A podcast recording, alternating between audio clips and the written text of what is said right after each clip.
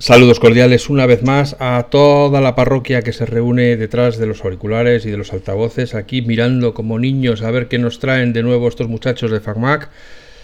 Bueno, no es una sorpresa porque ya lo habéis visto en el título eh, de la aplicación que utilicéis para escuchar los podcasts o en la propia web, pero hoy vamos a hablar de nuestra gran hermana, la Unión Europea, que viene aquí a repartir justicia e igualdad para todas las empresas tecnológicas, que no lo apreciamos lo suficiente. Y están ahí los hombres y las mujeres trabajando duro en su parlamento. Venga a parir leyes para que todos podamos interoperar con todos, aunque no queramos. Pero así es la vida y así nos lo han enseñado. Entonces, ¿para qué yo me voy a poner a hablar de esto si no tengo ni pajolera idea? Pues no, yo no me pongo a hablar de esto. Entonces, ¿qué hago cuando no tengo ni idea? Pues llamo a un experto. ¿Quién es el experto en cosas de la Unión Europea, las nuevas tecnologías? Víctor Salgado. ¿Quién está hoy con nosotros? Juan Agrelo. Eh, que no. También está Víctor Salgado. También está Víctor Salgado. Así que. Digo, ¿qué presentación más chula me estabas haciendo? Hay que ver. No tengo eh, idea, pero estoy quedando genial. Así que estamos aquí los tres y vamos a hablar hoy de la Unión Europea, la legislación y lo que esto supone para la innovación, para la motivación de las empresas a la hora de desarrollar sus propias tecnologías que las diferencien de la competencia. Voy a saludarles y empezamos la charla. Buenos días, buenas tardes, buenas noches. Víctor, Juan, ¿qué tal estáis? Hola, ¿qué tal? Bueno, pues nada, eh, Alf y Juan, encantado de, estar con vosotros una vez más y, bueno, pues eh, eh, realmente con un tema muy sugerente, con, la gran revolución que nos han preparado desde la, desde la Unión Europea para el verano y para el posverano, ya comentaremos, pero bueno, es un placer como siempre estar, estar con vosotros a pesar del calor, ¿no? que, también por aquí, por el noroeste, también se nota y mucho. Pues eh, eh, buenos días, buenas tardes, buenas noches. Yo aliviado, porque claro, estabas haciendo esa presentación que pensaba que iba para mí, y un menudo aprieto me está poniendo, y yo qué digo ahora. Y no, no, no. Sabiendo que hay expertos de verdad, ya me quedo más tranquilo y puedo hacer mi papel de, esto de qué va. ¿y, qué dices que vamos a hablar hoy? ¿Mandé? ¿Mandé? bueno, vamos a ver. Eh, la noticia es de hace una semana no sé ahora mismo cuándo, sospecho que la semana que viene, es decir, ya como he dicho eso, pues hay que decir que hoy es 14 de julio, la noticia es del 7 de julio, y es posible que esto se publique en la semana del 21. Ya me perdonaréis el, retardo, pero ya no me da tiempo a publicar más podcast a lo largo de la semana. Em, para los oyentes, que sepáis que Alf tiene un Mac con Intel y claro, da para lo que da. ¿no? Claro, es que se sobrecarga, se sobrecarga el sistema, pobrecito. En fin, bueno, si de repente notáis que Juan no habla, es que le he muteado. Eh, ya está, le he cortado la voz y ya no nos importa lo que tenga que decir.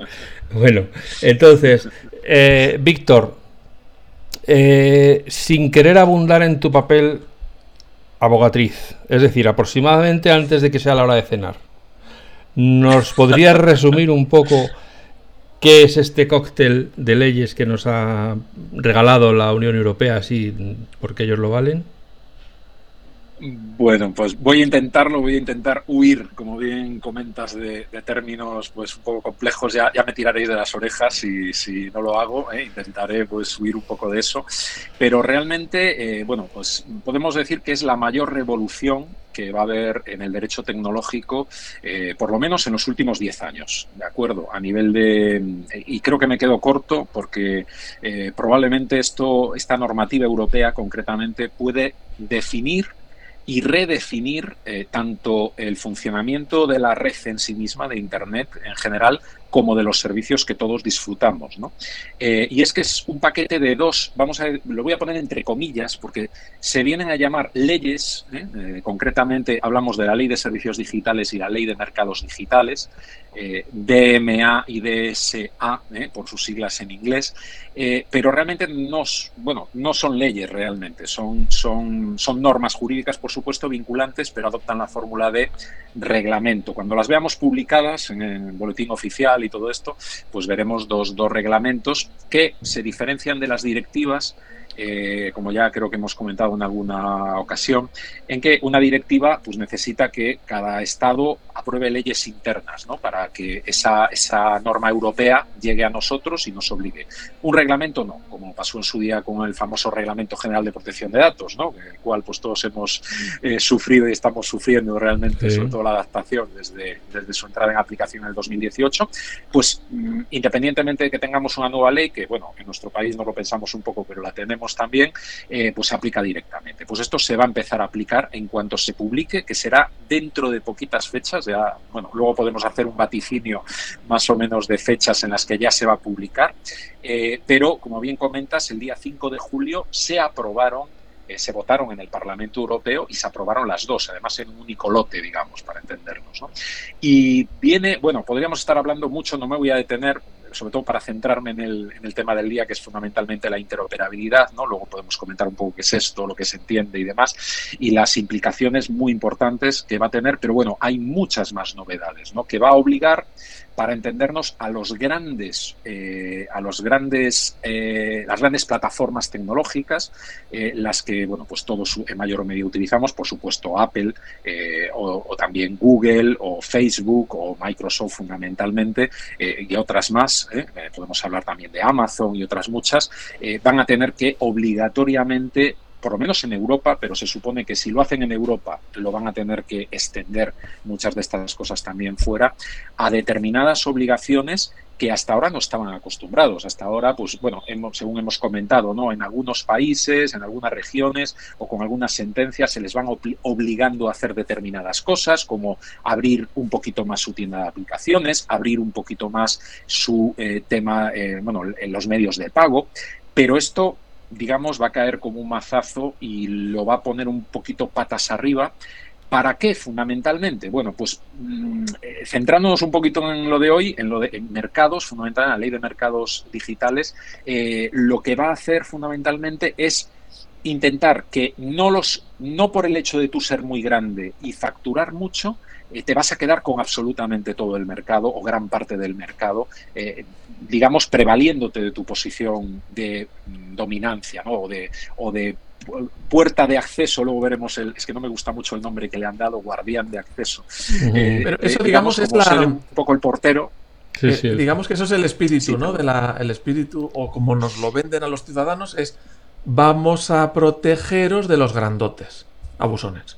Eh, digamos que sí. Y vamos a dar una oportunidad a otros que son más pequeños, pero que pueden realmente mejorar nuestra vida y la tecnología eh, de una manera que en este momento no están en igualdad de condiciones. Y le vamos a dar una oportunidad, sobre todo en Europa. aunque, tú normalmente te sueles mantener como Suiza, ¿en general te parece que esto es una buena ley? ¿Es buena? Vamos a ver, todo es mejorable y la ley, eh, digamos, mm, puede estar, eh, digamos, mejor, peor redactada. Esta ley, a mí me parece en términos generales una buena ley, eh, podría ser mejor, desde luego. Lo que pasa que sí puede dejar determinados huecos que lógicamente van a ser explotados por las, por las grandes plataformas, ¿no? digamos, las grandes, la gran interpretación. Pero yo en términos generales creo que, por un lado, la intención es buena. Por otro lado, eh, las técnicas utilizadas para conseguir esa, esa finalidad, eh, pues yo creo en términos generales podemos entenderlas como positivas. Otra cosa es luego a la hora de la verdad cómo esto puede pervertirse, ¿no? Como tantas cosas, evidentemente al final siempre, eh, bueno, ya sabéis que el camino al infierno está siempre enladrillado de buenas intenciones muchas veces, ¿no? Y quizá a lo mejor la Unión Europea puede pecar como crítica de ser quizá demasiado intervencionista en algunos aspectos, ¿no? pero tendremos oportunidad también de, comentarlo, ¿no? porque sin duda va a ser una disrupción eh, en, el mercado. Eh, aunque yo creo que va a ser en muchos, eh, muchos aspectos van a ser positiva, aunque sí es verdad que hay elementos como por ejemplo cuando hablamos de la seguridad, cuando hablamos de, bueno, de, de determinadas, determinadas ventajas que hemos estado disfrutando eh, precisamente por, por eh, determinada, bueno, por estar, sin ir más lejos, por ejemplo, en el ámbito de Apple, ¿no? De estar un poco en un campo vallado, que estamos muy a gusto en el campo vallado y demás, precisamente por, por su buen funcionamiento, eh, su buena integración y su buen y su gran seguridad en muchos aspectos, puede verse resentido, veremos de aquí a, un tiempo, eh, puede verse resentido con, este nuevo escenario. Nos rompe la valla. En parte sí, digamos que va a abrir una brecha bastante importante a la valla. Oye, antes de que entres en detalle, porque claro, todavía hemos hablado de, lo, de qué va esto, pero no hemos hablado de ningún ejemplo concreto. Yo tengo una, una curiosidad. El Parlamento ha votado esta ley. El Parlamento está lleno de políticos eh, y de partidos políticos. En la tecnología hay claros bandos de, de partidos políticos, de izquierda, de derecha, porque en otros temas de la vida, pues tú asocias estos de izquierdas, estos de derechas, tal. Pero en la tecnología, en tipo de conector, en no sé qué, hay una claridad de asociación entre ideas políticas. Espera, yo, digo, se dividen entre los que no tienen ni puta idea y los ignorantes. que, se leen, saben a dónde quieren llegar, pero el cómo van a llegar no lo acaban de tener claro. Eh, sí, o sea, ahí tengo que reconocer que ojalá nuestros políticos realmente entendieran más de tecnología que lo que desgraciadamente en muchos casos termina siendo. ¿no? Aunque sí que es cierto que, mm, bueno, mm, eh, muchas veces intentan asesorarse bien y yo creo que en este caso, por ejemplo, en esta ley, eh, pues se ha hecho un esfuerzo ¿no? de, intentar, como en cualquier norma europea, siempre se abre a consulta, siempre se recaban distintas opiniones, la comisión hace sus deberes en ese sentido y de alguna manera, mm, mejor, mucho mejor, desde luego, desde mi perspectiva, de lo que muchas veces se hace a nivel nacional, ¿no? Donde, bueno, pues eh, no sé si tanto Juan de derechas o de izquierdas, eh, pero sí se eh, estiman bastante, digamos, posicionamientos muy vinculados a un determinado lobby en un momento determinado. Y ahí es la labor de los lobbies, de los grandes presionadores, ¿no? que en Estados Unidos ya sabéis que son legales, están incluso institucionalizados. En Europa también, pero de otra manera, ¿eh? Eh, pero que sin duda han influido y han intentado eh, influir. no tanto ideológicamente en cuanto a nuestro sentido tradicional de derechas o izquierdas, pero sí de defender mis intereses. Y aquí hay dos claros intereses. los intereses de las grandes tecnológicas, de intentar conservar su cuota de poder. Ojo que esa cuota de poder eh, hay unos que están en los datos, por ejemplo, en la explotación de nuestros datos de carácter personal, y hay otros que está en la protección un poco de su, de su plataforma como una unicidad libre de eh, manos ajenas que se metan en, su funcionamiento. Eh, esto es lo que más se ve generalmente en estos, en estos ámbitos, sobre todo cuando estamos hablando de la norma europea. se ve bastante, se ve bastante esto, sobre todo en su tramitación y demás. Pero hay que decir que si hablamos de una ideología, pues en estos casos sí que, en esta última etapa, sobre todo con la última administración de la comisión, sí que estamos viendo una ideología muy fuerte eh, en pro del usuario, en pro de el empoderamiento en todos los sentidos del usuario de tecnología. Eh, podemos hablar desde el derecho a la reparabilidad de nuestros dispositivos, hasta nuestro derecho a la privacidad, hasta el derecho, evidentemente, a, decidir sin coacciones eh, qué navegador uso o qué, servicio de mensajería eh, o qué servicio de, bueno, pues de, traducción o de búsqueda, como estamos comentando. ¿Y esta ley entonces ha sido votada, ha sido aprobada por, por poquito de eso de rascando o ha sido muy a, mucha mayoría? ¿Tienes los números? Digo, a lo mejor no los tienes. Bueno, ¿eh? sí, efectivamente. ha habido mucha unanimidad. Eh, digamos, aplastantes. Pues mira, por ejemplo, la ley de servicios digitales, por empezar, por la que menos apoyo eh, eh, ha, tenido en el Parlamento, ha tenido 539 votos a favor, 54 en contra y 30 abstenciones. O sea, que parece que está bastante de, acuerdo todos. Eh, bastante, bastante. Y la ley de mercados digitales, que es precisamente de la que más vamos a hablar por el tema de, de hoy, pues hablamos de 588 votos, solo 11 en contra y también 31, bueno, en este caso una abstención más, 31 abstenciones. Como estamos viendo, bueno, casi hablamos de unanimidad, ¿no? A nivel de con la diversidad de más política que tenemos en el Parlamento Europeo, que ya sabéis que hay no solo derechas e izquierdas, hay arriba, abajo, delante, detrás, o sea, hay muchísimos posicionamientos. Yo creo que a nivel político ha tenido un consenso amplio. Como ley, mm, no entra luego en las implementaciones. Ellos sueltan ahí el la idea, todos los sistemas de mensajería tienen que ser interoperables, pueden ser, eh, tienen que ser accesibles y, y, ahora mm, que cada uno se busque las habas de cómo lo consigue, ¿no? Más, si yo lo he entendido bien, que puedo no tenerlo bien eh, Sí, sí. Eh, bueno, luego podemos hablar concretamente, si queréis, tampoco quiero aburrir mucho a la audiencia, eh, en, algún artículo concreto, para que veáis el ejemplo concreto de cómo se regula, ¿no? Y ya que cada uno juzgue si está más o menos hilado, porque ya sabéis que siempre la ley tiene una manera de expresarse. Y eh, lo que sí me gustaría es, antes de nada, dejar claro que la ley primero por motivos obvios y segundo porque tiene que durar mucho tiempo, o sea, tiene que tener una durabilidad larga en el, en el tiempo, eh, no puede ser eh, realmente, o sea, tiene que tener una, vamos a decir así, la neutralidad tecnológica, es decir, no puede hablar de una tecnología concreta, no puede ser muy específica, porque si no, es muy fácil que se quede obsoleta muy rápido, más rápido de lo que es habitual. Para que os hagáis una idea, la anterior norma que regulaba eh, aspectos de Internet, que eh, a nivel general desde la Unión Europea era la famosa ley de servicios, bueno, la, la directiva sobre servicios de sociedad de la información, directiva sobre comercio electrónico, se, llamó, es del año 2000, la directiva del año 2000. Han pasado 22 años, ¿no? Internet, evidentemente, y la tecnología han cambiado mucho en estos 22 años. Con lo cual, lo que se está pretendiendo ahora es algo que nos vaya a durar pues por lo menos, no digo los 20, pero por lo menos 10 años. Eh, y yo creo que las bases están establecidas eh, para ello.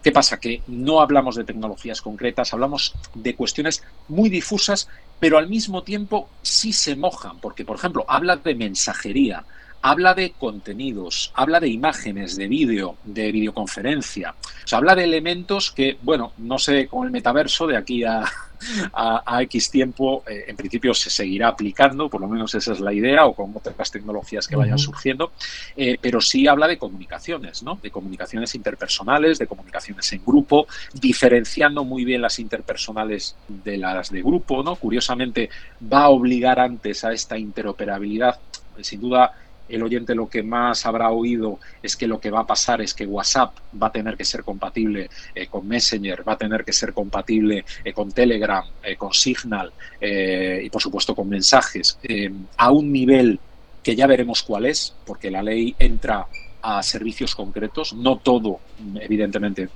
tendrá que ser interoperable, pero lo mínimo que son las comunicaciones, por ejemplo, mensajes, eh, enviar imágenes, enviar vídeo, eh, va a tener que ser compatible. Pero curiosamente se ponen distintos plazos. Esto a mí me llama bastante la atención. Por ejemplo, eh, lo que va a ser obligatorio antes son mensajes de persona a persona mensajes, vamos, entendemos de texto, para entendernos, ¿no?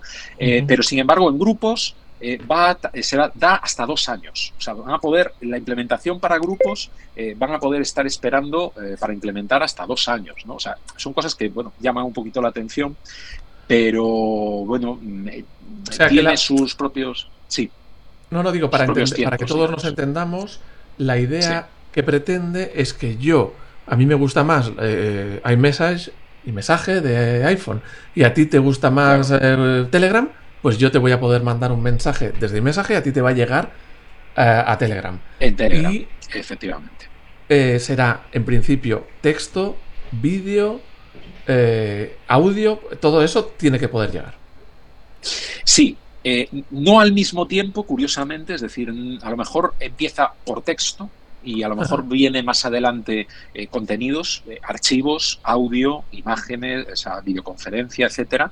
Voz, incluso se llega a hablar, evidentemente, de conversaciones de voz, que casi las deja para el final, eso es bastante curioso. Eh, pero sí es verdad que desde el minuto cero nosotros podremos empezar a interactuar. Otra cosa es que luego los operadores, digamos, bueno, los proveedores en este caso, pues les interese a lo mejor implementarlo antes. No sé qué sentido tendría que dejaran intercambiar mensajes de persona a persona mm, y sin embargo, eh, pues a lo mejor en grupos tarden dos años en implementarlo, ¿no? A lo mejor tiene su sentido técnico, ¿no? Eh, evidentemente algún sentido tiene que tener, si no, eh, lógicamente no se entendería a nivel legal, ¿no? Pero realmente la obligación mm, entraría, digamos, hasta dos años después que el, que el primer bloque, para entendernos, ¿no? Hay que decir además que esto no se aplica a todos, a todas las plataformas por igual. O sea, realmente tienen que cumplir una serie de condiciones, ¿no? Que, hombre, más o menos las que hemos estado mencionando lo van a cumplir. Eh, pero tienen que entrar en la definición de lo que, bueno, en inglés es gatekeeper, que en español de momento está, está traducido como guardián de acceso. No termino yo de empatizar mucho con esta definición, pero de momento la traducción provisional está así, guardián de acceso que eh, tiene que cumplir una serie de condiciones, no tiene que ser una empresa realmente muy grande. Eh, por ejemplo, su volumen de negocios anual en la, solo en la Unión Europea tiene que estar, tiene que ser igual o superior a los 7.500 eh, millones de euros en los cada año, digamos, ¿no? Y su valoración bursátil. si Alf, Alf, y yo hacemos una aplicación ahora y, nos, y, tenemos 20 personas, no estamos obligados a seguir, eh, pero Hombre, a lo mejor facturáis mucho y tenéis muchos usuarios, ¿no? Porque otra de las cosas que dice que tienes que tener un mínimo de 45 millones de usuarios en Europa, ¿no? Pues oye, a lo mejor sí, a lo mejor entraríais, ¿no? Pero lo normal, vamos, lo habitual para esto está pensado, está muy pensado para las grandes plataformas tecnológicas, evidentemente. Yo tengo mis dudas que, por ejemplo, Telegram, Signal, eh, pues realmente entran en esta definición, lógicamente, ¿no? Cuando realmente su perfil no es este, pero puede que estén muy interesadas en el cumplimiento. Esto además, ¿cómo se decide? Pues va, va, a quedar en manos de la Comisión Europea. La Comisión Europea es la que va a hacer un estudio de mercado, es que además lo dice así la, norma, es bastante curioso, hacer un estudio de mercado de cuáles más o menos son los que pueden cumplir estos, eh, estas plataformas, digamos estos gatekeeper, quién puede serlo, y con una decisión normativa, además se llama así, una decisión van a decir, pues esta, esta, esta y esta. Y a lo mejor esta, pero con esta limitación. Y a lo mejor aquella otra con esta otra limitación. Con lo cual, quien va a tener que aplicar la norma en primer término, ¿eh? en el día a día un poco, eh, va a ser la propia Comisión Europea, que quedará un poco como encargada de irlo implementando en la práctica. Bueno, eso estamos hablando de obligatoriedad. Pero uno que se invente una aplicación pequeñita y quiera estar en ese estándar, porque dice así me beneficio de todos los demás usuarios, puedan interactuar con mis usuarios, es voluntariamente se podrán unir sin problema. Podrá estarlo. Y es más, le podrá enviar una solicitud, así lo pone la norma, a cualquiera de las grandes, y las grandes no podrán negarse a abrir esta posibilidad. ¿eh? Da igual el tamaño que tengas, da igual eh, pues, pues, bueno, tu, mayor o, mayor, o, menor eh, penetración en el mercado, volumen, aunque estés empezando. vamos, te lo podrán negar, pero tendrán que justificar muy mucho el por qué te lo niegan, porque hay unos pequeños flecos por razones de seguridad o, o determinadas razones técnicas o requisitos técnicos que te pueden poner, que a lo mejor ahí es donde está encerrado lo que realmente puede pervertir un poco al final, ¿no? Porque de repente, pues a lo mejor una plataforma puede decir, oye, no, es que yo tengo unos requisitos de seguridad eh, muy elevados ¿eh? y tú tienes que cumplir esos requisitos de seguridad, si no, evidentemente yo no te voy a dar acceso a mi plataforma. Ahí es donde, claro, la comisión tendrá que estar muy vigilante para que estas denegaciones tengan siempre que tener una razón eh, muy lógica y muy fundamentada. Pero, claro, pero yo es que lo que no entiendo, sí, por ejemplo, por coger el, la aplicación que se ha convertido en el estándar de referencia, si WhatsApp ya, ya tiene aplicación para todas las plataformas, ¿qué sentido tiene que además pueda enviar mensajes a Telegram o a o a mensajes o a, lo que sea, a cualquier otra. Si ya ellos ya tienen su propia, ya se encargan ellos de mantener su propia aplicación. O sea, es que no, no acabo de entender, así como el caso de, eh, puedo entender que el, un pequeño puede beneficiarse del acceso a todos los grandes y decir, mira, yo en mi aplicación hago esta cosa muy específica, y, que me diferencia de los demás, pero de todo lo demás, pues ya si quieres enviar a cualquiera, pues ya no es una barrera. Porque claro, la gran, el gran, la gran barrera de adopción de una aplicación es que estén tus amigos en ella, o que, o que la gente que conoces la tenga. Si no la tiene nadie, pues a ti no te sirve de nada, ¿no? Claro, pero es una, es una buena...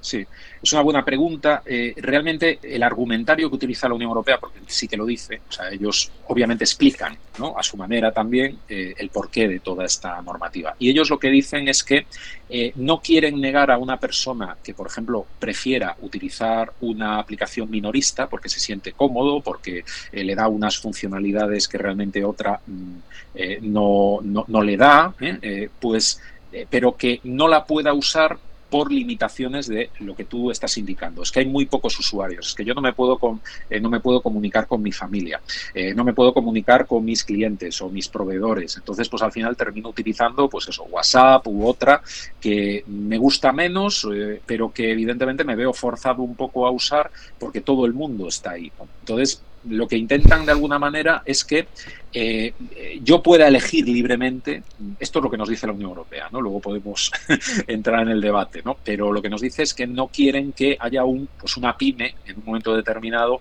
un pequeño desarrollador que hace una aplicación nueva, con unas muy atractiva, con unas funcionalidades importantes, pero que su penetración en el mercado va a ser prácticamente nula basándose en estas limitaciones, ¿no? De alguna manera que eh, quitar esa excusa por lo menos y permitir libertad de elección por parte de los usuarios. Y dice la Comisión Europea que va a hacer lo mismo con MacOS y Windows, que va a obligar a que todo sea compatible entre una plataforma y otra.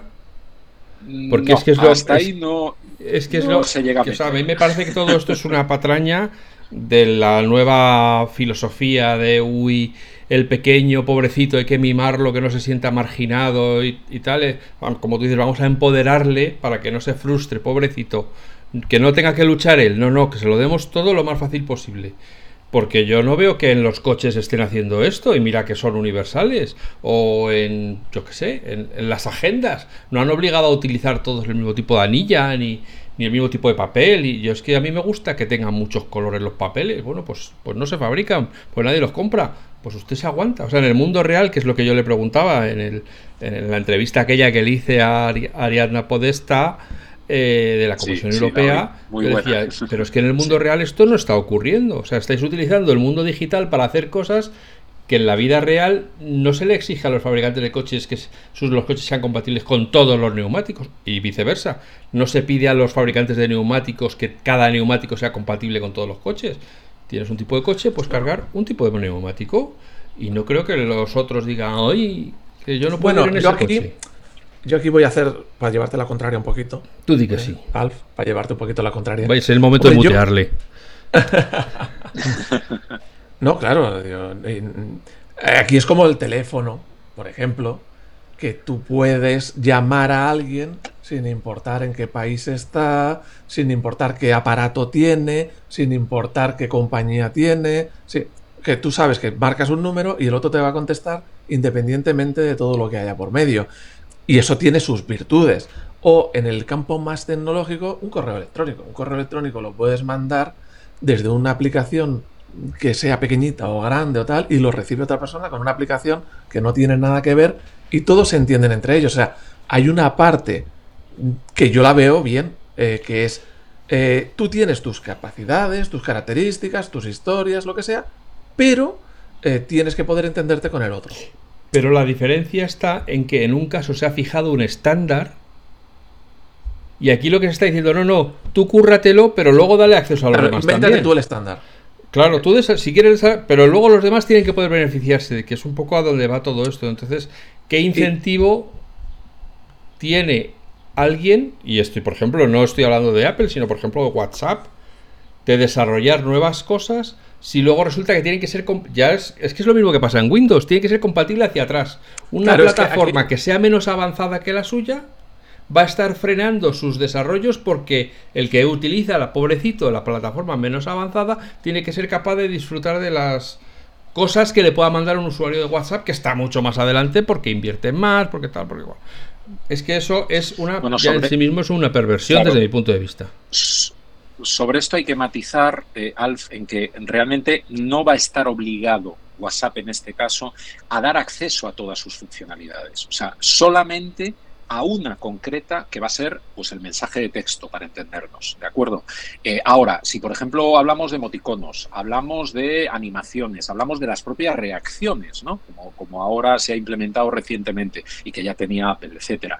Eh, de ahí no se habla nada. O sea, ya si quiero mm, eh, gozar de todas las funcionalidades que tiene una plataforma concreta, pues claro, hay que estar dentro de esa plataforma. No está obligada, por supuesto, entiendo yo, y desde luego no lo he visto ni la normativa, que es muy específica, como digo al respecto, eh, que tenga que dar acceso y hacer interoperable eh, toda su, eh, su I D, digamos, su, su realmente su know-how en, en, cuanto al funcionamiento de su propia plataforma, sino solo, digamos, en lo básico, ¿no? de tal forma que yo creo que lo que se pretende es, como bien indicaba Juan, pues una tecnología base que todos podamos compartir. Lo mismo que llamamos por teléfono eh, o enviamos un correo electrónico, independientemente del programa que utilicemos, que a unos nos puede gustar más un programa que otro, eh, y otros tenemos un ordenador o tenemos eh, Mac y otros tienen Windows y aún así nos podemos enviar el correo electrónico y lo podemos leer y responder, etcétera. Algo así se pretende con el ámbito de los mensajes. Fundamentalmente porque la Unión Europea está observando que hay una preocupante no tanto fragmentación, que también, más bien polarización de determinadas tecnologías que no hacen más que retroalimentar el poder, tanto económico como tecnológico y de posicionamiento, de los grandes en detrimento de los pequeños. El efecto de un poco lo que eh, justo, lo, que quieren un poco corregir, ¿no? Y esto, esto es el denominador común a gran parte de estas normativas. Es decir, eh, no tanto acabar con el grande por ser grande, no, el grande que es grande es grande por algo, por haber hecho las cosas bien, por, haber invertido mucho en más de, por haber realmente eh, llegado en el momento adecuado en el mercado, pero que eso no suponga, primero, eh, ni una barrera para otros, ni tampoco un eh, lo puedan aprovechar excesivamente para seguir ganando en otras áreas que realmente ellos, bueno, pues pueden ser aportar menos ventajas a lo mejor de lo que otros podrían aportar. ¿no? Esto es un poco, yo no sé si se me entiende, más o menos es lo que trasciende detrás de esta normativa. Yo, quiero recordar que WhatsApp empezó como empresa independiente. O sea, WhatsApp empezó con cero usuarios. Llegó pero llegó en el primer, llegó el, primero. Bueno, no, ya, no, no, ya estaba Messenger, ya había muchas plataformas de mensajería para cuando llegó, ya estaba Facebook, ya estaba, o sea, había, ya la gente ya se comunicaba sí, lo que pasa es que yo creo que aquí donde tuvo el gran éxito eh, WhatsApp, que lo tuvo más en Europa que en Estados Unidos, por ejemplo, era porque en, WhatsApp. Claro, eh, voy a poder enviar un mensaje de texto gratis, porque en España era carísimo. En cambio, en Estados Unidos, que el mensaje de texto era gratis eh, normalmente, pues allí siguieron la gente usando mensajes de SMS. Porque aquí se lanzaron porque cada vez que mando un mensaje me cobra 15 céntimos la operadora y con esto me sale gratis. Eso es a lo que iba. Vamos yo creo que aprovecharon el momento. Por seguir con el de la mensajería, que no es el único, ya quiero decir a los oyentes que no es el único, pero tal vez es el más el que más toca a todo el mundo porque todos usamos los mensajes. Ya existe un, un protocolo, un estándar para enviar textos de un dispositivo a cualquier otro dispositivo que se llama SMS. Pero claro, estamos en manos de la estamos en manos de las operadoras que nos hablan.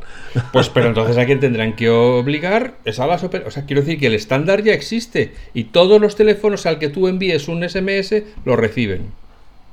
Si es por enviar texto, ya está todo. No sé si todos son capaces de recibir MMS, que son los multimedia, los que te permiten eh, coger y enviar una imagen a través de mensajería. Entonces, con independencia, yo no estoy diciendo aquí que Apple no sea un ogro que se lo come todo, que Facebook sea el mismísimo diablo en la tierra y que, y que Google pues hubiera que despiezarla para que perdiera el poder. No, o sea, yo estoy de acuerdo en que todos abusan en la medida... Cuanto más les dejes, más van a abusar. Solo más difícil es, y es más difícil que entre otro, que, sea, que meta la patita a otro. Bueno. Por el efecto de red. Pues me imagino que como todo, hasta que alguien encuentre algo disruptivo, que lo hacen, los primeros lo hacen muy bien y se corre como la como la espuma. O sea, es que ahí está Snapchat, o sea, es que han seguido saliendo aplicaciones de mensajería, que es verdad que es donde yo creo que, o sea, estos son la penitencia que nos está poniendo la Unión Europea a los usuarios porque se durmieron cuando llegaron las compras de las grandes tecnológicas y que se quedaron con todas las mensajerías. Si hubieran estado, en vez de cobrando una pasta, currando, si les hubiera pillado currando, habrían parado los pies y habrían dicho, ¿cómo, cómo, cómo que Facebook va a comprar WhatsApp y que se va a quedar con Snap? ¿Se va a quedar con todo? Esto no puede ser. Pero como estaban tocándose el, rosco, cobrando. Ahora se han levantado y han dicho, anda, si resulta que todas están en manos de dos, pues a estos hay que meterles mano porque se han hecho muy poderosos. Esa es mi lectura novelada de lo que estamos viviendo ahora. Y no, y es que ahora quieren proteger al usuario. A buenas horas, mangas verdes. Ahora me vas a proteger puteándome con más legislación y llenándome. Es, verdad que los efectos de red pasan, ¿no? Entonces, el efecto de red que es que, que si tú solamente, o sea, para los que no lo conozcan, eh, si tú solamente te puedes comunicar con los del mismo sistema o el mismo grupo, eh, a medida que vaya más, más gente, menos gente va a usar unas alternativas porque la gente que, con la que se comunica está ahí. Entonces la bola cada vez se hace más grande y es más difícil. Pero es que así es la vida. Si empezó el Real Madrid, es que son cosas, es que así es todo. Y así empezó Mercadona y así empezó. Coge ejemplos, es que en la vida real todo el mundo empieza por un comercio y de repente acaban siendo una, sí, pero una no te, empresa pero multinacional que haya un Mercadona o muchos Mercadonas no te condiciona a que vayas al, a la Horranás o al eh, Carrefour. Me refiero a que unos no condicionan a otros. En cambio, en los mensajes sí, tengo que tener este, esta plataforma para poder comunicarme o para poder recibir o para poder... No, Entonces, yo sí le veo mandar un buena. SMS. ¿Tú quieres comunicarte? O llama por teléfono, cabrón.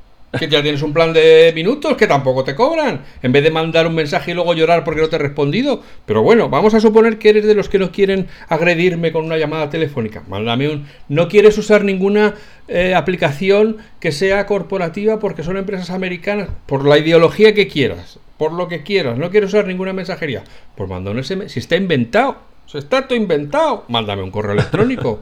O sea, que yo entiendo, por eso digo, fenomenal, las buenas intenciones, y no digo que no estemos necesitados los ciudadanos de protección, que sí, pero que esto de lo vamos a arreglar hallando la mediana y vamos a decir, no, no, no, aquí cortamos por aquí y todo el mundo tiene que ser compatible. Yo creo que esa no es, o sea, me parece es, es una solución que puede eh, generar una panda de burócratas que están en su mesa y ¿qué pueden hacer? Producir leyes. ¿Soluciones en el mundo real? Ninguna. Como bien dice Víctor, el, WhatsApp va a seguir haciendo lo que les haga las narices y va a seguir innovando y los pequeños pues tendrán, no sé, es que al final tendrán que buscar algún argumento para convencer. El que tu mensaje puede llegar también a WhatsApp, pero usa la mía, aunque haga menos cosas, no va a funcionar. O hace más cosas o las hace mejor, o, nadie va, vas- van a seguir sin adoptar. Y cuando ha salido TikTok, ha salido con cero usuarios y de repente se ha comido a Facebook. Y cuando sale una aplicación... O sea, que no es que estemos diciendo, no, es que ya solo las grandes consiguen entrar en el mercado. No, lo que tienes que tener es una idea original. Y a mí me parece que todas estas legislaciones a lo que tienden es a favorecer esa zona gris en la que todos están... Bueno, el, el, el clónico. Lo que favorecen es el clónico. A ver. El, el good enough. Yo voy a hacer una cosa que es compatible con todo, que no hace nada ni muy bien ni muy mal, funciona. ¿Qué aportas al mercado? Nada, pero tengo derecho a vivir. Ya, bueno, pero, pero si nadie te compra. A ver, eso es verdad, es verdad que si te bloqueasen o te limitasen a ciertas funciones, es decir, los textos van a ser así, las imágenes van a ser así, los vídeos van a ser así. Entonces sí que te estás cargando toda la innovación y todo el desarrollo. Pero por lo que estabas diciendo antes, eh, Víctor, creo que estabas hablando de que eh, va a ser unos mínimos, pero luego cada uno va a poder hacer sus cositas por su lado y va a seguir, poder seguir innovando. Mira, yo, yo si queréis os digo exactamente lo que tienen que hacer, ¿vale? Porque concretamente el artículo 7, eh, Espera, espera, el espera, artículo que- 7.2 se dice... Es- Espera, que voy a poner la Sí. Escuchemos la voz de la autoridad. ya puedes leer. Eh, el artículo 7 habla precisamente de, los, de las obligaciones de los guardianes de acceso en materia de interoperabilidad de servicios de comunicaciones. Le llaman interpersonales independientes de numeración. Fijaos cómo se complica en la Unión Europea para poner ¿Y qué quiere decir cosas, eso bueno, de. ¿Qué quiere decir independientes de numeración? Porque, digamos, aquellos dependientes de la numeración, como bien estáis indicado, ya están regulados por toda la normativa Ajá. de telecomunicaciones, eh, y entre ellas sería el SMS, las llamadas, eso Ya. ya. ahí no se quieren meter, básicamente. Se quieren meter fundamentalmente en los servicios que van por encima, evidentemente, del funcionamiento tecnológico, independientemente del número que tú tengas asociado a tu, a tu teléfono móvil. Y aquí básicamente dice que mm, en primer término, o sea, el primer tier, para entendernos de, obligación, va a estar, va a entrar directamente tras la entrada en aplicación, ¿eh? tras la y, una vez una entidad se incluya en esta decisión de designación ¿no? que hemos dicho de, guardián de acceso, estará obligado a partir podemos, ya de ese momento. Podemos llamarles guardianes de la galaxia si quieres. Eh, pues Guardianes de la Galaxia, me vale. Desde luego suena mejor. Eh, dice, en primer lugar, mensajes de texto de extremo a extremo entre dos usuarios finales individuales. Eso va a ser obligatorio desde el primer momento. Mensajes de texto de extremo a extremo entre dos usuarios finales individuales. Y luego, el intercambio de imágenes, mensajes de voz, vídeos y otros archivos que se adjunten a la comunicación, también de extremo a extremo, entre dos usuarios finales individuales. Luego viene a partir de dos años, esto que os he comentado antes, que sería solo para estos mensajes también de texto, pero entre grupos de usuarios finales, ¿de acuerdo? Y eh, luego el intercambio de imágenes, también lo mismo, entre grupos, ¿de acuerdo? Y, eh, digamos, eh, entre grupos de usuarios finales. Y individuales. Y luego ya cuatro años en el futuro, bueno, ya podemos estar todos con las gafas y de todo, hablamos de las llamadas de voz de extremo a extremo, por ejemplo, entre dos usuarios finales individuales. Esto llama la atención porque las llamadas de voz o las videollamadas es algo que es bastante común en estos momentos, eh, sobre todo desde la pandemia, pero no se va a obligar a, un a esta estandarización, como bien estáis indicando, eh, más bien es obligación de dar acceso a mi plataforma a otros que me lo pidan eh, hasta dentro de cuatro años desde la decisión, insisto, no es desde la entrada en vigor de la norma, sino una vez entra en vigor la norma, eh, tendrán que alguien que decidir, en este caso la comisión, que mi entidad cumple los parámetros para ser el guardián de la galaxia, como bien estáis indicando, y una vez ya paso a ser guardián de la galaxia, eh, a partir de, esa fecha tengo cuatro años para permitir eh, ser interoperable en lo que se refiere a video llamadas o llamadas de voz, etcétera, etcétera. Si es que mi aplicación tiene esa funcionalidad, claro. Entonces, en el caso de Apple, por coger la empresa que nos une, que tiene integrado en la misma aplicación su mensajería propia con los SMS, con los MMS y con toda la pesca, digamos que esos deberes los tendría ya hechos o, además le van a obligar a... Porque cualquiera puede enviar un SMS, o sea, un mensaje de texto a Apple, a un dispositivo Apple y se recibe. Es que por eso yo no, sé si estoy entendiendo o no estoy entendiendo. Eh, digamos que eh, ahí se podrá diferenciar y ahí, claro, viene donde viene la letra pequeña y eso es lo bonito. ¿eh? Para eso, bueno, de alguna manera los abogados luego tendremos algo que decir también ¿eh? Eh, en cómo se interpreta eso, ¿no? porque como tú bien estás indicando, por ejemplo, en el ámbito de Apple, Apple tiene integrado el sistema SMS tradicional ya en su propia plataforma, ya está permitiendo que hay cualquier entidad usando un SMS se pueda mandar mensajes de texto a su plataforma. Si yo quiero enviar un MMS, pues también se está, eh, se está recibiendo en la misma aplicación, en la misma funcionalidad, que en este caso sería la aplicación de mensajes. Eh, yo siendo, si me permitís, porque ya sabéis que el abogado no tiene opinión, o sea, somos meros mercenarios, salvo del que le paga. Mm. Vamos a estimar que en este momento Apple me contratara poco para defender, bueno, pues sería fácilmente argumentable, como bien estás indicando, que ya cumple este primer tier, este primer objetivo, ya lo está cumpliendo desde el minuto uno, toda vez que su aplicación permite estos envíos.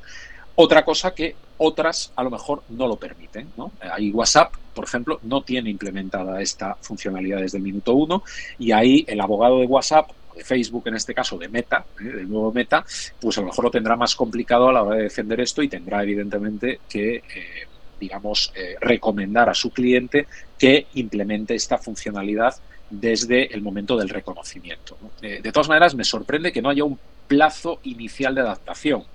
Obviamente, el plazo inicial de adaptación va a ser desde ya que evidentemente ya se sabe, ya es conocido los distintos borradores que se están tramitando, la norma además que va a salir aprobada. Bueno, queda un trámite que va a ser el Consejo, que va es otra, otra institución dentro de la Unión Europea, que va a tener que aprobar formalmente estos textos, pero ya se ha anunciado que lo van a aprobar. Esta ley concretamente se va a aprobar en julio, este mismo mes, eso dicen, habrá que verlo. Y eh, la otra, la ley de servicios digitales, quedará para septiembre. Y unos días más tarde la veremos publicada en el boletín vamos, yo sí soy, evidentemente, eh, cualquier entidad que cumpla eh, los requisitos que ya hemos dicho algunos, ¿no? De ser para ser los guardianes de la galaxia. Eh, en este caso, pues ya obviamente estaría haciendo los deberes, ¿no? adelantando. Pero me sorprende mucho que no se haya dado ningún plazo y sin embargo para otras cosas se hayan dado dos o incluso cuatro años, ¿no? como es el tema de, llamadas o, o, videollamadas. ¿no? Pero bueno, supongo que lo que se tiene o se intenta tener en cuenta es la posible complejidad técnica de estas implementaciones. Y en cuanto a temas de seguridad, es decir, yo estoy muy tranquilo enviando mis mensajes por mensaje porque Apple no tiene ningún interés en vender mi información, pero WhatsApp en cuanto la reciba la pone ahí en el mercado a venga, al mejor postor. ¿Habla algo la ley del tema de la seguridad, de la privacidad, del cifrado, todo eso? Sí, Sí, efectivamente. Y afortunadamente también lo incluye. Concretamente, habla, y me ha sorprendido mucho esta expresión, del cifrado de extremo a extremo. ¿eh? Algo que es bastante coloquial incluso, una expresión bastante técnica. Se incluye así esta expresión tal cual. Esto no es muy habitual. ¿eh? Las leyes generalmente huyen bastante de la, de, la de la coloquialidad. Y el apartado 3, por ejemplo, de este mismo artículo que estaba eh, citando, del artículo 7 de la Ley de Mercados Digitales, pues nos dice el nivel de seguridad, incluido el cifrado de extremo a extremo, eh, en su caso que proporcione el guardián de acceso, bueno, el guardián de la galaxia, como hemos comentado, a sus propios usuarios finales, se mantendrá en todos los servicios interoperables. ¿Esto qué quiere decir? Que si yo tengo un cifrado de extremo a extremo dentro de mis propios usuarios, yo tengo que facilitar ese cifrado de extremo a extremo a cualquier otro usuario que me envíe un mensaje de fuera de la plataforma. Y es aquí, me disculpáis, porque mi desconocimiento técnico obviamente es todo en, este, en estos aspectos, eh, cómo se puede hacer una implementación de este tipo, ¿no? Porque evidentemente cada plataforma tendrá sus propias medidas de seguridad y su propio cifrado, ¿no? Con lo cual, mm, en cierto modo, por eso digo que aquí puede estar escondida una cierta trampa en el que digo, oye, es que yo tengo que dar, abrir mis protocolos de seguridad o mis protocolos de cifrado a otros proveedores externos que pueden utilizar ese conocimiento para vulnerar, o sea, o para tener, eh, para que yo, para que mi aplicación sea más vulnerable, digamos, ¿no? Eh, de cara al futuro. Bueno, a ver, eh, a día de hoy ya tenemos sistemas de seguridad como los que encontramos en la página web, que la, las web es otro, digamos, otro estándar que puedes abrir o usar con cualquier navegador, y, independientemente del servidor, la marca que sea y tal y al final se establecen conexiones cifradas entre el servidor y tu navegador. Yo entiendo que las cosas tendrán que ir por ahí. Un protocolo estándar donde se establezca una conexión cifrada entre el teléfono A y el teléfono B, que uno está en WhatsApp y el otro está en Telegram, por ejemplo. Pero que una vez establecida la comunicación, entre ellos tenga que ir así, como, como iría con una página web. Yo entiendo que a lo mejor ya no es tanta complejidad técnica, que a lo mejor lo que va a pasar es, yo mando un mensaje entre un iPhone y otro iPhone y va a utilizar un protocolo de cifrado con una seguridad y tal, pero cuando lo, abra, lo envía a un Telegram va a usar otro que se habrán puesto de acuerdo entre ellas para hacer como un estándar que a lo mejor no es tan bueno, pero que es suficiente. Eh, claro, pero date cuenta, Juan, que ahí ya estamos pervirtiendo lo que obliga la norma, porque la norma ha obligado que tengo que, o sea, me obliga a aplicar el mismo sistema. Ah que esto tela, ¿eh? porque esto es un arma cargada, digamos. Tengo que implementar el mismo sistema que yo implemento internamente, porque si no, se podría argumentar, siendo el abogado de la Unión Europea, digamos, o estando siendo el abogado de la otra empresa que quiere acceder a ese sistema, de que realmente se está estableciendo una discriminación. Porque, claro, yo si soy, por ejemplo, en el caso de Apple, ¿no? Yo si soy un usuario de Apple que envío un mensaje a otro usuario de Apple, mi mensaje va a estar más protegido, 10 veces a lo mejor más protegido, que eh, el que yo, otro usuario de otra plataforma, me envía a mí o que yo envío a otro usuario de otra plataforma. Con lo cual eso se podría interpretar eh, pues realmente como una bueno, pues una perversión un poco de esta obligación. Esto, por eso digo que eh, tiene muchos matices que luego habrá que ir viendo en el día a día. Eso por no hablar, y ojo, porque aquí no, es, no son teorías de una conspiración, porque esto pasa, de las famosas puertas traseras que en muchos casos se implementan. No, no, pienso tanto en aplicaciones, eh, digamos, europeas o de estados democráticos, sino a lo mejor de otros estados o incluso también estados democráticos, como es el caso de Estados Unidos, pero que en muchos casos se permiten este tipo de puertas traseras. Es decir, que, alguien se inventa una aplicación que es operable con mensaje, con Telegram, con WhatsApp, por lo tanto puede comunicarse con los tres, pero a su vez permite robar la información en, cuando la información está en su lado. por ejemplo. Eh, y esto es lo que realmente nos debería de preocupar, eh, porque eso sí que influiría directamente en la seguridad de nuestras comunicaciones y en nuestros datos. Claro, tú estás escribiendo un mensaje a otra persona, pero a lo mejor el coladero está en la aplicación de la otra persona.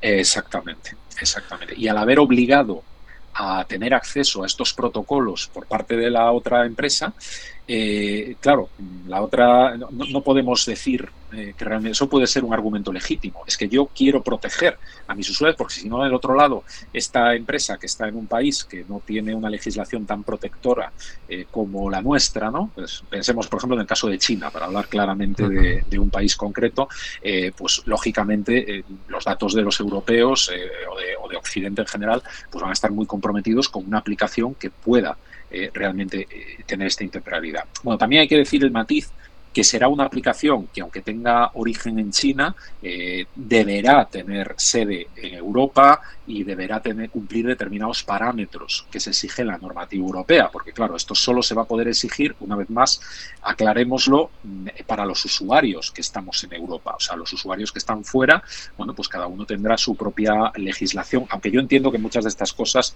se van a extender, como pasó en su momento con el Reglamento General de Protección de Datos, pero, pero bueno, mm, aún así me preocupa, ¿eh? es un tema que, que sin duda me preocupa bastante. Y luego hay otra, otra cosa que me llama mucho la atención, porque me recuerdo un podcast de hace unos días eh, de Decar que estaba hablando, por ejemplo, que en el RCS, que es el mm, sustituto, se supone, del SMS. Claro, aquí las, como es un estándar del GSM, los estados tienen la potestad de que se guarden los metadatos, que se intervengan las comunicaciones por orden judicial, cosa que no se puede hacer con una aplicación de estas cifradas como iMessage esto que está tan regulado, esto nuevo que se está haciendo que está regulado, va a ser, se prevé que sea de intervención por jueces, estados y todo eso.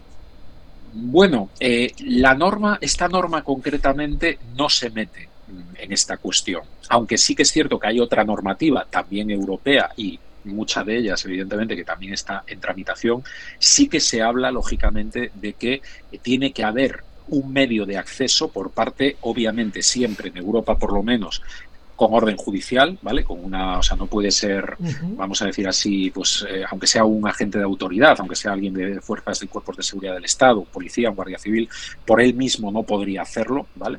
Eh, pero sí, evidentemente, con intervención judicial debe haber o debería haber un sistema de eh, acceso, no de acceso, sino de poder yo requerir en un momento determinado eh, una grabación de una conversación o un acceso a una monitorización y por parte del proveedor mm, se debería dar acceso. ¿Qué pasa? ¿Qué está pasando en estos momentos? Pues que evidentemente como son eh, em, empresas que están fuera ya no solo de nuestro país, sino de territorio de la Unión Europea. Esto muchas veces se hace o se, a través de comisiones rogatorias que al final acaban en nada, porque realmente es un juez que le dice a otro juez, en este caso de Estados Unidos, que necesita esta prueba y muchas veces pues eso queda en el limbo, digamos, o cuando se ordena, pues esa prueba se ha destruido. En fin, eh, hay muchos elementos eh, que podríamos estar debatiendo mucho tiempo sobre, pero sí que tiene que haber, lógicamente, medios eh, por parte de como digo, una autoridad judicial en un momento determinado para poder ordenar una, una intervención. Pero en este momento eso no ha cambiado con estas leyes, es decir, seguimos en la misma situación. Eh, aquí en esta ley concreta no se especifica nada sobre esto y va a poder pasar lo mismo que las empresas siguen estando en Estados Unidos o donde sea y eh, si un juez pide la grabación o lo que sea, pues no, se la den. Claro. no, no han este profundizado en este punto. No, porque digamos su objeto, o sea, esta ley no tiene ese objetivo. No es una ley evidentemente sobre seguridad, ni es una ley procedimental judicial. Eh, eso evidentemente, de hecho, queda. Europa es muy cuidadosa con estas cosas. Marca líneas generales, pero estas materias son muy sensibles y la regulación concretamente de la persecución penal, de las normas procesales penales concretamente en este caso, se deja en manos de cada país. O sea, cada país tiene sus propias leyes, aunque sí se están intentando hacer esfuerzos por armonizar a nivel internacional. Y de hecho, bueno, sobre todo en Europa, sí que hemos avanzado mucho en ese ámbito, ¿eh? sobre todo en colaboración de eh, autoridades judiciales, de fiscal, de eh, fuerzas y cuerpos de seguridad del Estado hablamos de intervenciones y coordinación a través de Europol, de C3, etcétera, que sí que efectivamente eh, tiene un gran impacto, ¿no? pero que, eh, insisto, muchas veces se encuentran con este muro eh, que lógicamente, bueno, en la práctica es muy complicado de vencer.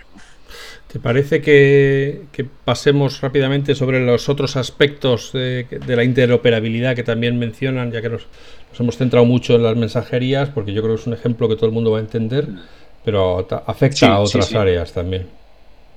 Sí, por supuesto. De hecho, mm, se habla de interoperabilidad tan amplia y tan ambigua que luego, imaginaos, esto hay que interpretarlo y hay que ver hasta qué punto realmente esto tiene eh, una, una, aplicación. ¿no? Pero, por ejemplo, en el artículo anterior, el artículo 6, en el apartado 7, eh, pues dice que los, bueno, eh, digamos que este guardián de la galaxia permitirá a los prestadores de servicios y a otros suministradores de hardware interoperar también de forma gratuita y efectiva, con las mismas funciones de hardware y software accesible a controlable o controlables a través del sistema operativo del asistente virtual enumerando la decisión de designación. Es decir, mi asistente virtual, vamos a decirlo así, lo que llamaríamos aquí Siri, ¿eh? Eh, o, otros, eh, o, con, Alexa, o, cualquier, efectivamente, tendrán que ser interoperables entre distintas plataformas, digamos, ¿no? Tanto de hardware como de software. ¿no?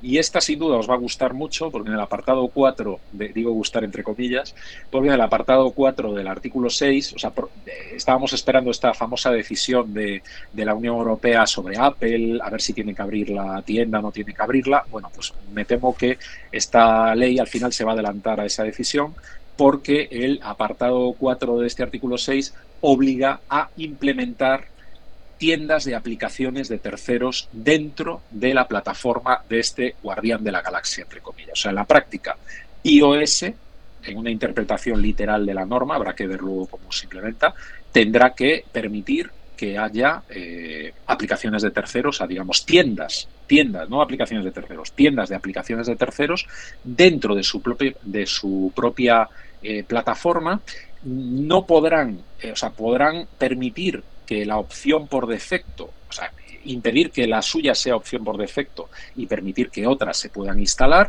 y que se puedan cambiar con facilidad. Bueno, el texto es mucho más largo, pero de alguna manera lo resumo para evitar aburrir, eh, porque realmente es bastante más farragoso. Pero esto es un poco el, lo que trasciende de esta norma, básicamente. De la marinera. Y dices que esto se aprobará a la vuelta del verano y... Sí, bueno, eh, eh, eh, se va a aprobar ya definitivamente, muy probablemente, esta norma concreta ahora en el mes de julio, que es lo que se ha anunciado por parte de la, de la Unión Europea. El Consejo es la última institución. Esto es un proceso bastante complicado, porque generalmente a nivel nacional dice, bueno, lo aprueba el Parlamento y ya está. O el Parlamento, el Congreso, el Senado. No, no, aquí el Parlamento es una pata más. Hay tres patas, que son la Comisión el Parlamento y el Consejo. El Consejo tiene una representación de los gobiernos, de, digamos, de cada uno de los países miembros de la Unión Europea, y es de esperar, o sea, es de esperar, es que ha habido un acuerdo previo, ¿no? En el mes de marzo y abril, si recordáis, eh, se publicó la noticia de que habían alcanzado precisamente un acuerdo, tanto el Consejo como el Parlamento, porque si no, para entendernos, estas leyes se podían estar rebotando entre ellos por lo menos dos, tres, cuatro años más, pero decidieron ponerse de acuerdo en un texto común por tanto, muy probablemente, o sea, según lo que se ha anunciado, este mismo mes tengamos aprobado ya esta aprobación del, del, Consejo y unos días más tarde tendremos la publicación en el BOE europeo, que es el diario oficial de la Unión Europea, y exactamente a los 20 días de su publicación entrará en vigor. ¿Y tú crees que tiene, ante la preocupación de Apple por la seguridad de los usuarios de su plataforma, ¿Tiene alguna herramienta Apple para proteger de aplicaciones maliciosas en esas tiendas? Porque hasta ahora Apple, eh, digamos, eh, yo publico la aplicación, pero la reviso, la verifico, tiene que cumplir mis normas y así me aseguro que no hace pupa a nadie. Pero ahora, si abre otra tienda, se supone que en esa otra tienda alguien podrá poner una aplicación que haga cosas no tan buenas. Efectivamente, y que no tenga este proceso de revisión. ¿no? Eh, esto es uno de los argumentos que Apple, por eso digo que esto eh, es algo que tendrá que verse en la práctica, cómo se implementa, hasta qué punto. Eh, la norma deja que se pueden establecer determinadas restricciones siempre y cuando sean justificables. ¿no? Habrá que ver en la práctica si Apple puede llegar a eh, esgrimir suficientes argumentos para decir que en este caso no se podrán hacer o no se debería permitir pero al, ser incluido de una manera tan clara en la norma, mucho tendría que argumentar Apple eh, para realmente impedir que tuvieran esta obligación.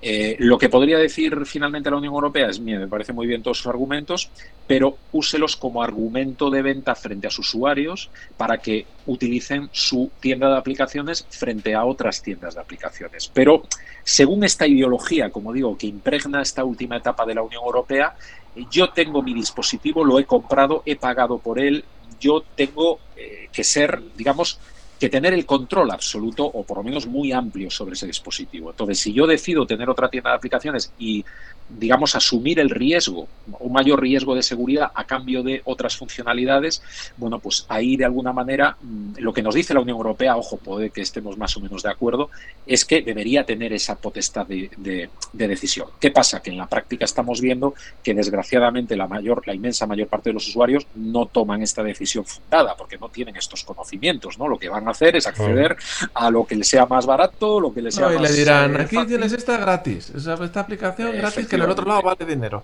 Y a lo mejor pues es una pirata o que alguien ha manipulado para extraerte información o tal. Ah, pero gratis. Esto es otra, claro, esto es otro de los grandes, como entenderéis, es otra de las grandes cosas que me preocupan mucho con la aplicación de esto. Y esto hasta ahora Apple lo estuvo manteniendo muy bien con la normativa actual, pero con la nueva normativa lo va a tener más difícil. Bueno, pues no sé si. ¿habíais hablado, ¿Habíais hablado algo de reparación? ¿También se habla algo de reparaciones aquí o no? Eh, de momento hay, eh, digamos, eh, la, no, se, no está específicamente destinado a reparación, de todas maneras, o sea, no, no se habla concretamente, porque no se centra en dispositivos. Este caso se habla únicamente de lo que son servicios y lo que son mercados, para entendernos. ¿no? el derecho a la, a la reparabilidad de los dispositivos, eso está en otra normativa europea, que si queréis podemos comentar en, otro momento, que eh, se está trabajando en ella para que efectivamente, bueno, ya se está avanzando ahora mismo en algunos aspectos, eh, para que eh, garantizar, aunque también son estados, sobre todo lo que están regulando Francia, por ejemplo, que ha sido pionera, para que tengamos un derecho a la reparabilidad de nuestros dispositivos, sobre todo que los usuarios estemos informados con esta famosa etiqueta de dieta, ¿no? para saber hasta qué punto mi dispositivo es más o menos fácil, que esto ya funciona en Francia, por ejemplo, de reparar eh, que frente a otro. Eh, precisamente frente a esta última normativa, que ya digo que también está bastante avanzada en Europa, Apple ya se está un poco, si, os dais cuenta, eh, jugando un poco para que no, digamos, adelantarse un poco y que no le caiga muy, muy serio el castañazo cuando le llegue, porque, bueno, ya sabéis toda esta nueva política de repárate tú mismo tus propios dispositivos, nosotros te, te, permitimos que tú, bueno, te damos las herramientas, etcétera, que, bueno, tiene bastantes críticas, sin duda, bueno, por lo menos por lo que hemos podido leer y, oír eh, de cómo se está implementando esto, sobre todo también en Estados Unidos, que tienen un acceso más fácil a, estos, a todos estos medios, mm, eh, da la sensación de que va arrastrando un poco los pies, pero sí que es una de las grandes cosas que, que, que la Unión Europea se ha tomado en serio y que antes o después va a llegar. Por lo menos que si bien no todos los usuarios tengamos por qué acceder a nivel modular a, chips ya concretos, pero sí a los elementos más comunes que se pueden estropear, eh, como es por ejemplo la batería o como es la, eh, la, pues lo que es la pantalla, que esos elementos pudieran llegar a ser eh, sustituibles o fácilmente reparables por parte del usuario, tal y como hace años pues era cambiar la batería del móvil, que era básicamente... ya no, ya no estamos hablando... Ya no estamos hablando de que sea me lo llevo a cualquier tienda de reparación de aquí y de allá, sino que el propio usuario en su casa lo pueda cambiar. Sí, efectivamente. Ah, eh, digamos que va encaminado un poco a, primero, eh, también porque es también normativa que va encaminada a la protección del medio ambiente, ¿no? Que, no tengamos que tirar necesariamente un dispositivo cuando le deja de funcionar un elemento. ¿no? En estos momentos eh, a muchos equipos que le deja de funcionar, a lo mejor solo le, para le deja de funcionar la batería o solo le deja de funcionar la pantalla, directamente tiramos todo el dispositivo. Y esto evidentemente es bastante malo para, para el medio ambiente, aparte de nuestra economía. ¿no? Y esto es un poco también lo que la Unión Europea intenta eh, paliar. ¿no? Eh, ya veremos un poco cómo se consigue.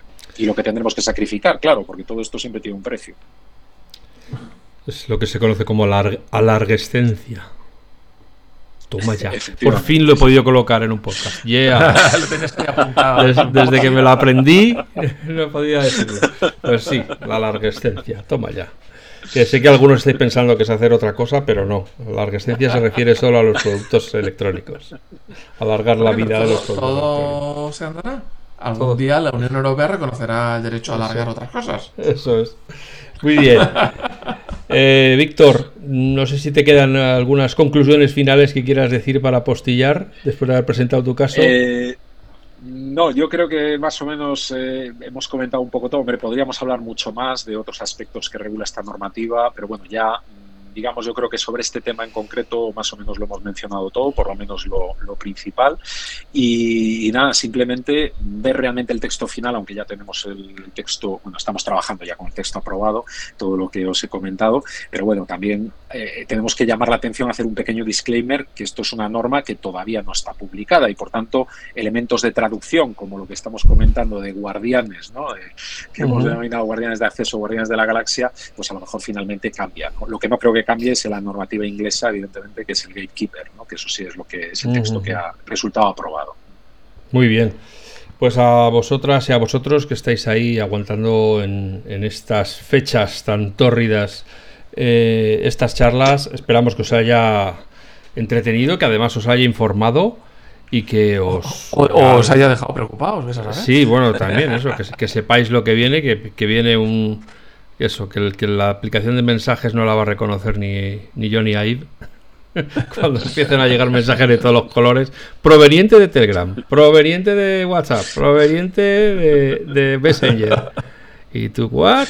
Bueno, pues eso, que seáis felices, que seáis buenas personas, que aquí seguimos para informaros y nos escuchamos de nuevo muy pronto. Hasta ahora.